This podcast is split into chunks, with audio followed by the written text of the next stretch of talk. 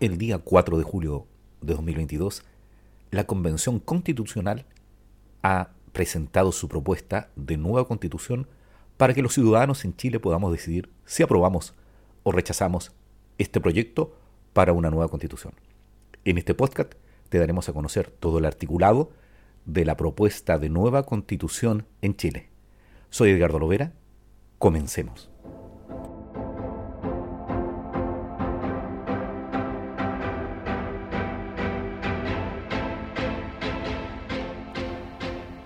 Artículo 185. 1. Todas las personas y entidades deberán contribuir al sostenimiento de los gastos públicos mediante el pago de los impuestos, las tasas y las contribuciones que autorice la ley. El sistema tributario se funda en los principios de igualdad, progresividad, solidaridad y justicia material, el cual en ningún caso tendrá alcance confiscatorio. Tendrá dentro de sus objetivos la reducción de las desigualdades y la pobreza. 2.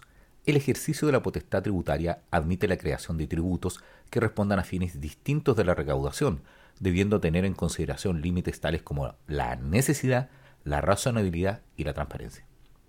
3. Los tributos que se recauden, cualquiera sea su naturaleza, ingresarán a las arcas fiscales o las entidades territoriales según correspondan conforme a la Constitución. Excepcionalmente, la ley podrá crear tributos en favor de las entidades territoriales que graben las actividades o bienes con una clara identificación con los territorios. 4. Las entidades territoriales solo podrán establecer tasas y contribuciones dentro de su territorio conforme una ley marco que establecerá el hecho grabado. 5. Anualmente la autoridad competente publicará, conforme a la ley, los ingresos afectos a impuestos y las cargas tributarias estatales, regionales y comunales, así como los beneficios tributarios, subsidios, subvenciones o bonificaciones de fomento a la actividad empresarial, incluyendo personas naturales y jurídicas.